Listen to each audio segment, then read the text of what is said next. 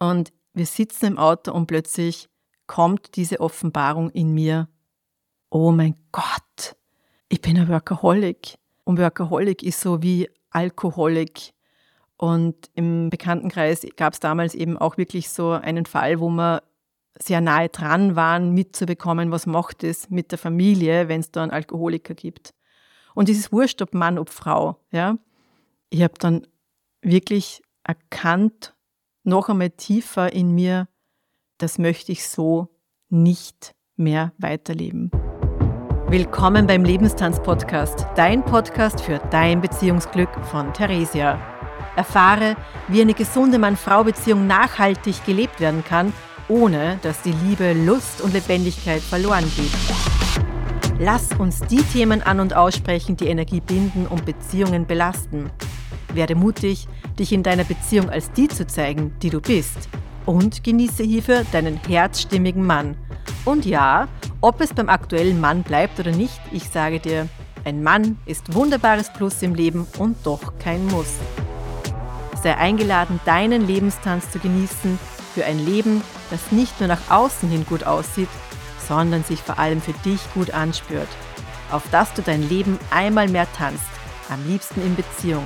In dem Sinne viel Freude mit dieser Folge.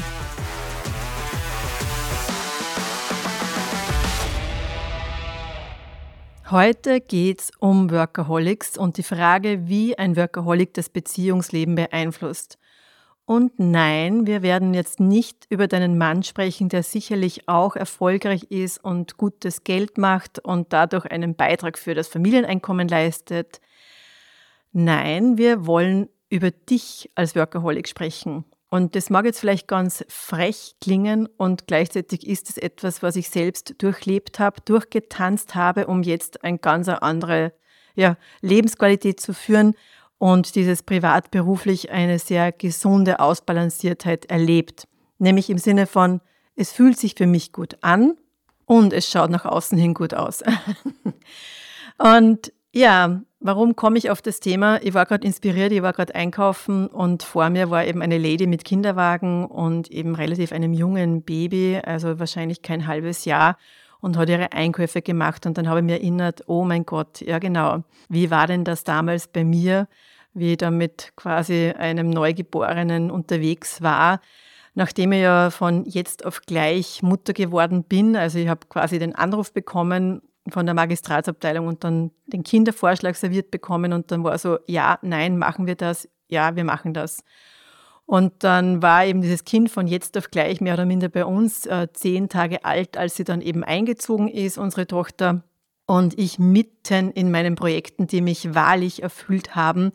Und ja, ich dann wirklich so gefordert war, da diese Kurve zu finden, einen Übergang von beruflich Vollgas in auch mehr beruflich äh, verbunden mit privat. Und ich bin auf alle Fälle auch weiter eine Frau, ein Mensch, der einfach auch so eine Erfüllung findet in dem, was er eben auch beruflich tut.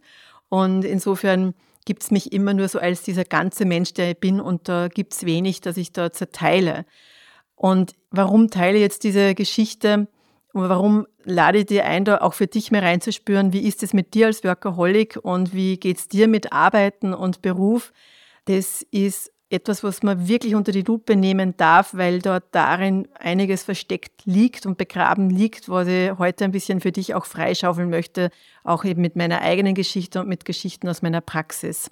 Beginnen wir ein Stückchen weiter vorne. Also das mit, ähm, dass unsere Tochter gekommen ist, war schon eine Übergangszeit, aber de facto dieses Workaholic hat sich ja irgendwann aufgebaut, so wie halt auch der Alkoholiker in Wahrheit am ähm, Anfang gar nicht mitkriegt, dass er vielleicht doch sehr regelmäßig irgendwie über den Durst trinkt oder sehr regelmäßig an diese Grenze heran sich tastet mit seinem Trinken, dass er da eine gewisse Schwelle erreicht, wo dann so ein High-Gefühl entsteht. Ja, weil auch Arbeit kann tatsächlich auch ein High-Gefühl erzeugen. Und ich weiß, dass das für mich dieses Arbeiten ganz was Zentrales war, weil ich habe in meinem Heranwachsen einfach gemerkt, ich werde auf keinen Fall abhängig werden. Es war wie so ein Schwur, ich möchte auf keinen Fall abhängig werden von einem Mann. Ich möchte auf alle Fälle mein eigenes Leben auf die Reihe bekommen. Ich möchte mich selber gut versorgen können. Und ähm, dort war natürlich dieses Berufliche eine gute Möglichkeit, um das eben lebbar zu machen einerseits. Und es ist natürlich auch dieses Berufliche, was zusätzlich für mich, und das hat mir dann sicher einmal mehr in dieses Workaholic-Dasein getrieben, dass dieses Berufliche in seinem gesellschaftlichen Anerkanntsein mir zusätzlich dieses Gefühl gegeben hat, ich bin bedeutsam und wichtig und es ist gut, dass es mich gibt. Denn das ist zumindest nicht das, mit dem ich ins Leben gestartet bin, aber dazu sicherlich auch einmal in der Folge mehr in einer der anderen Folgen. Für heute, ja, dieses Arbeiten hat dadurch einfach eine Bedeutung bekommen und es war mir so gar nicht bewusst, in welchem Ausmaß das wirklich auch mich vereinnahmt. Und ich kann mir erinnern, dass ich dann schon auch, also mein erster Job nach dem Studium war bei einer Unternehmensberatungsfirma und da ist man dann auch viel unterwegs, dass man beim Kunden vor Ort ist. Und das ist nicht nur einmal, dass man dann quasi in leeren Büroräumen sitzt, weil man halt als dieser Berater, die Beraterin immer noch dort vor Ort sitzt, um eben was vorzubereiten. Und oft ging es dann auch um Präsentationen, die man dann irgendwie wieder dargestellt hat und bearbeitet hat, damit man sozusagen diese Prozesse der Umstellungen in der Firma, diese Organisationsveränderungen gut begleitet. Tja, und da war es dann schon auch mal, dass ich mir gedacht habe, hm, jetzt ist irgendwie elf am Abend, ich sitze da jetzt alleine im Büro und merke halt da irgendwie noch an dieser Präsentation, ist es wirklich irgendwie so das, was ich möchte? Dann geht man raus, es ist dunkel. Selbst im Sommer, wenn man dann eben um 11 Uhr rausgeht, ist auch am Sommer dunkel. Übrigens, ja. Und da habe ich wirklich so gemerkt, so ganz kannst du es irgendwie auch nicht sein. Und trotzdem war es aber so gut gemacht. Also ich finde, ich habe wirklich gemerkt, so in der Unternehmensberatung zu arbeiten, das ist nicht nur, dass es sich super gut am Lebenslauf liest, sondern es hat auch so, die haben das wirklich so toll inszeniert. Man hat sich eben so gefühlt, als ob man da in einer Familie ist und wir arbeiten gemeinsam an Projekten und wir bringen was weiter, wir verändern die Welt. äh, ja, also wirklich so, wenn du da so frisch von der Uni kommst und dann hast du da so tolle Veranstaltungen für alle Mitarbeiter, wo man dann eben irgendwie wieder darstellt, was man alles geschafft hat, welche Projekte begleitet wurden. Und dass du bist ein Teil dessen, ja, du bist auch wichtig, dann ist es so wie gefühlt eine Familie, die ich gefunden habe, die nicht gehabt habe, ja, und in, dies, in dieser Anerkennung, dass es wichtig ist, dass ich da bin, Natürlich, ja, das ähm, habe ich dann erst später verstanden, dass es eben nicht nur darum gehen darf, dass es gut ist, dass ich da bin, um zu tun, sondern dass es eben auch reichen kann und darf und tatsächlich auch reicht in meinem Leben, dass ich da bin. Also einfach meine Anwesenheit ist schon so super. Muss ich noch gar nichts gemacht haben. Aber das war echt ein Weg. Und jetzt, wenn ich da so drüber lache, das äh, hätte nie eingestanden. In der, in der Vergangenheit hätte mir das ganz viel Wut und Tränen irgendwie, irgendwie ja, hervorgeholt. Und Natürlich, wie soll ich sagen, es ist ja nicht so, dass ich das dann nicht auch erkannt habe und der Teil in mir wollte auch Familie gründen und ich habe ja auch den Mann an meiner Seite gehabt, wo ich mir gedacht habe, dann mache ich das ganze Programm mit Kinder kriegen, ein Haus bauen, alt werden, am Bankerl sitzen und schön ist. und man blickt zurück, ma, was für ein schönes Leben. also gab es ja auch diesen romantischen Teil in mir, der natürlich äh, schon gesehen hat, Familie wäre schon wunderbar. Und als dann irgendwie so mal das Thema kam, von wegen, ja, wie wollen wir das jetzt, wollen wir das nicht irgendwie starten? Habe ich irgendwie so gemerkt, dass das ein leichtes Unwohlsein in mir produziert hat. und ich habe gedacht, so, also das ist ja komisch, weil ich will es ja, aber irgendwo in mir gibt es da echt so ein Gefühl, dass ich es nicht so gern will, aber ich verstehe es nicht ganz, äh, was es ist.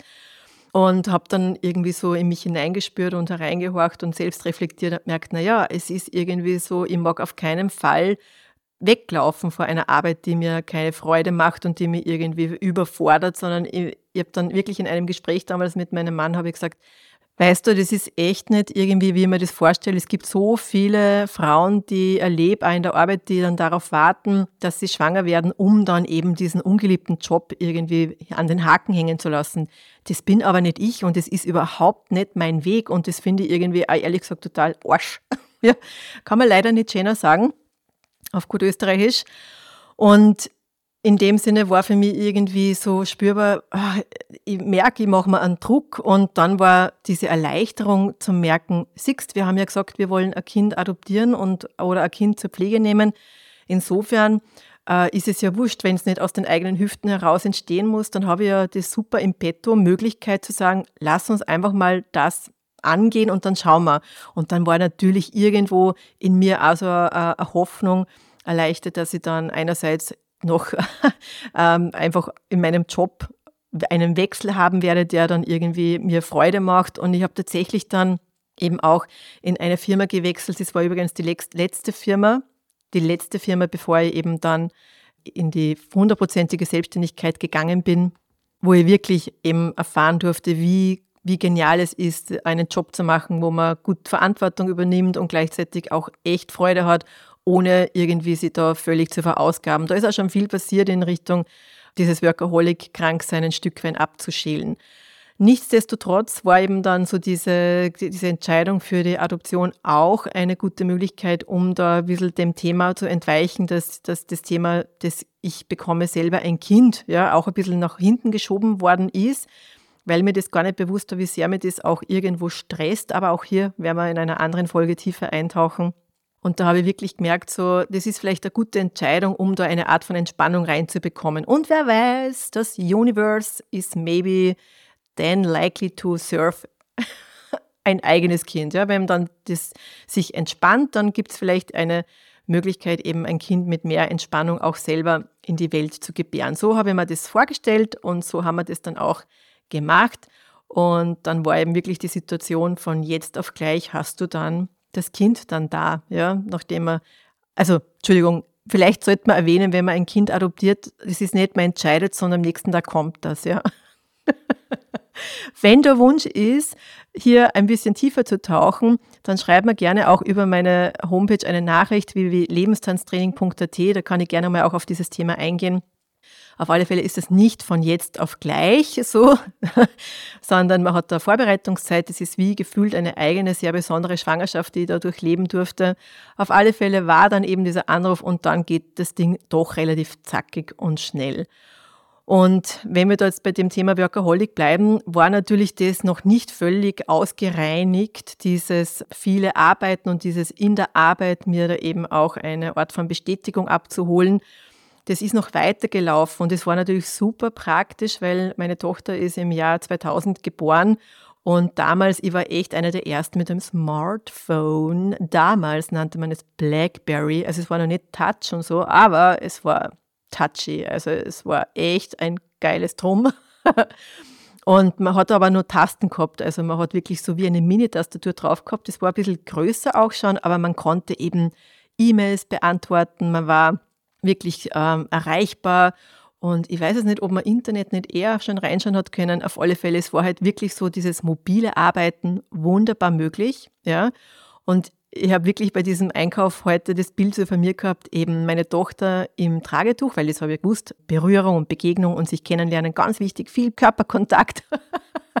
also ich habe das alles schon gemacht, wo ich aber weiß, das ist sicher sehr wertvoll auch gewesen.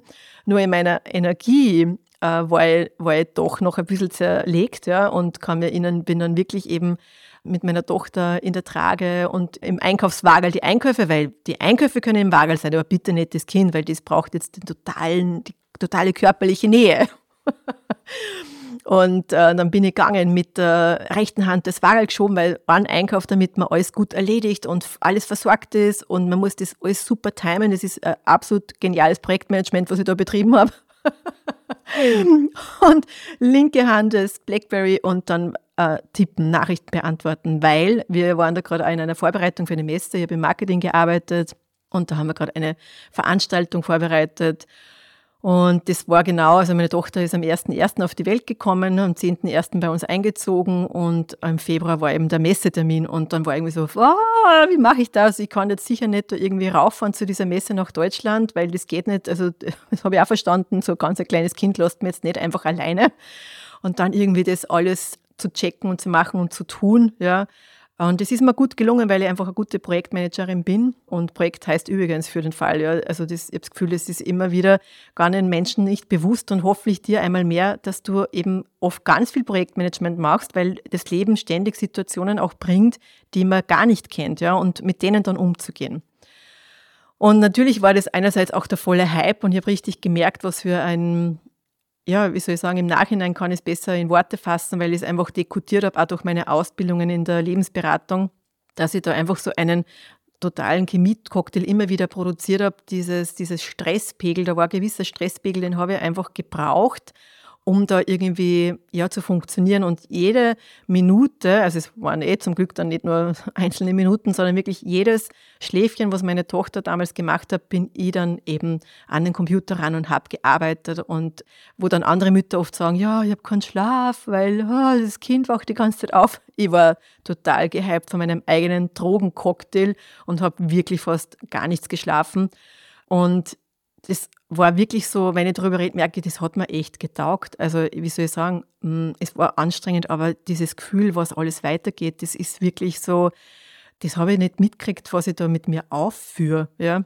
Und ich habe das ein im vorherigen, also nicht Muttersein, natürlich einer in eine ähnliche Richtung betrieben. Also ich, ich war immer noch süchtig nach diesem Cocktail. Und ich weiß noch dieser Moment, weil natürlich irgendwann war klar, so ganz geht es nicht weiter über die Zeit. Und wenn ihr euch an die Folge 1 erinnert. Wenn du die nicht gehört hast, da, da teile ich mein Fremdverlieben-Erlebnis. Und das war Initiator damals auch eben, sich zu entscheiden für ein Au-pair. Ja, und wir haben da eine so tolle, es ist wirklich so nach wie vor eine, eine wunderbare Gasttochter für mich gehabt, die hat, die hat es so auf den Punkt gebracht. Folgendes Szenario: Wir sind eingeladen für Geburtstagsfeier von meinem Schwager und irgendwie, keine Ahnung, ich bin zwar immer eben die Checkerin und aus irgendeinem Grund habe ich mich mit der Zeit vertan und wir waren, oh mein Gott, eine halbe Stunde zu früh an diesem Platz.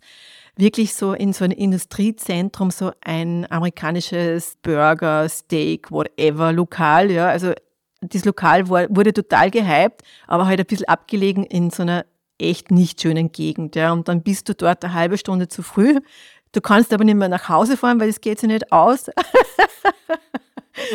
da hätten wir ja noch produktiv sein können, wisst ihr? Verstehst du, was ich meine? Hätte man noch produktiv sein können. Nein, jetzt bin ich da mitten in der Pampa mit meiner Familie, habe eigentlich eine halbe Stunde verkackt. Ja, gefühlt war wirklich so, hey, was könnt ihr alles in dieser halben Stunde machen? Nein, ich stehe da jetzt irgendwo in, in einem total trostlosen Umfeld und habe jetzt da irgendwie eine Zeit, die ich nicht einmal nutzen kann für einen Spaziergang in der Natur, weil, ich meine, Entschuldigung, die Umgebung und Spazieren, das ist ja nur Kacke. Ja. Und ich stehe dort und natürlich war es ganz offensichtlich, also ich bin schon ein Mensch, auch nach wie vor, mir sieht man das schon an, wie man so geht. Und natürlich hat mein hat das durchaus auch mitbekommen, was ich da so aufführe und wie ich so arbeite und da so hin und her fege, der volle Turbo, ja, wo durchaus viele Menschen auch beeindruckt sind, nämlich die, die was einfach Leistung also so schätzen. Aber ich glaube, mein Umfeld, also alle ihr Lieben, die jetzt länger schon in meinem äh, Umfeld seid und mich mit dieser Seite nicht kennt, ich glaube, ich würde das überhaupt nicht taugen. Ihr wollt wahrscheinlich gar nicht mit mir befreundet sein. Nein, okay. Nein, das weiß ich eh, dass das nicht so ist.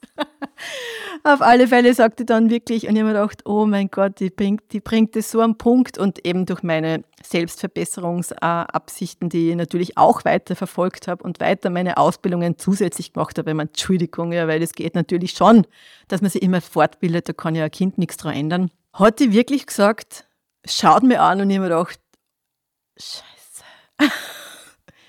Es ist aber auch wirklich das Allerschlimmste, was in, in seinem eigenen Leben passieren kann, dass man jetzt Zeit mit seiner Familie geschenkt bekommt und mit denen Zeit verbringt. und ich habe mir gedacht, oh Gott, sie hat recht. Und jetzt lache ich drüber, hey Leute, ich habe fast zum Weinen angefangen. Ich war fertig. Ich habe mir echt gedacht, wo bin ich da gelandet? Was führe ich hier auf? Noch immer. Ja?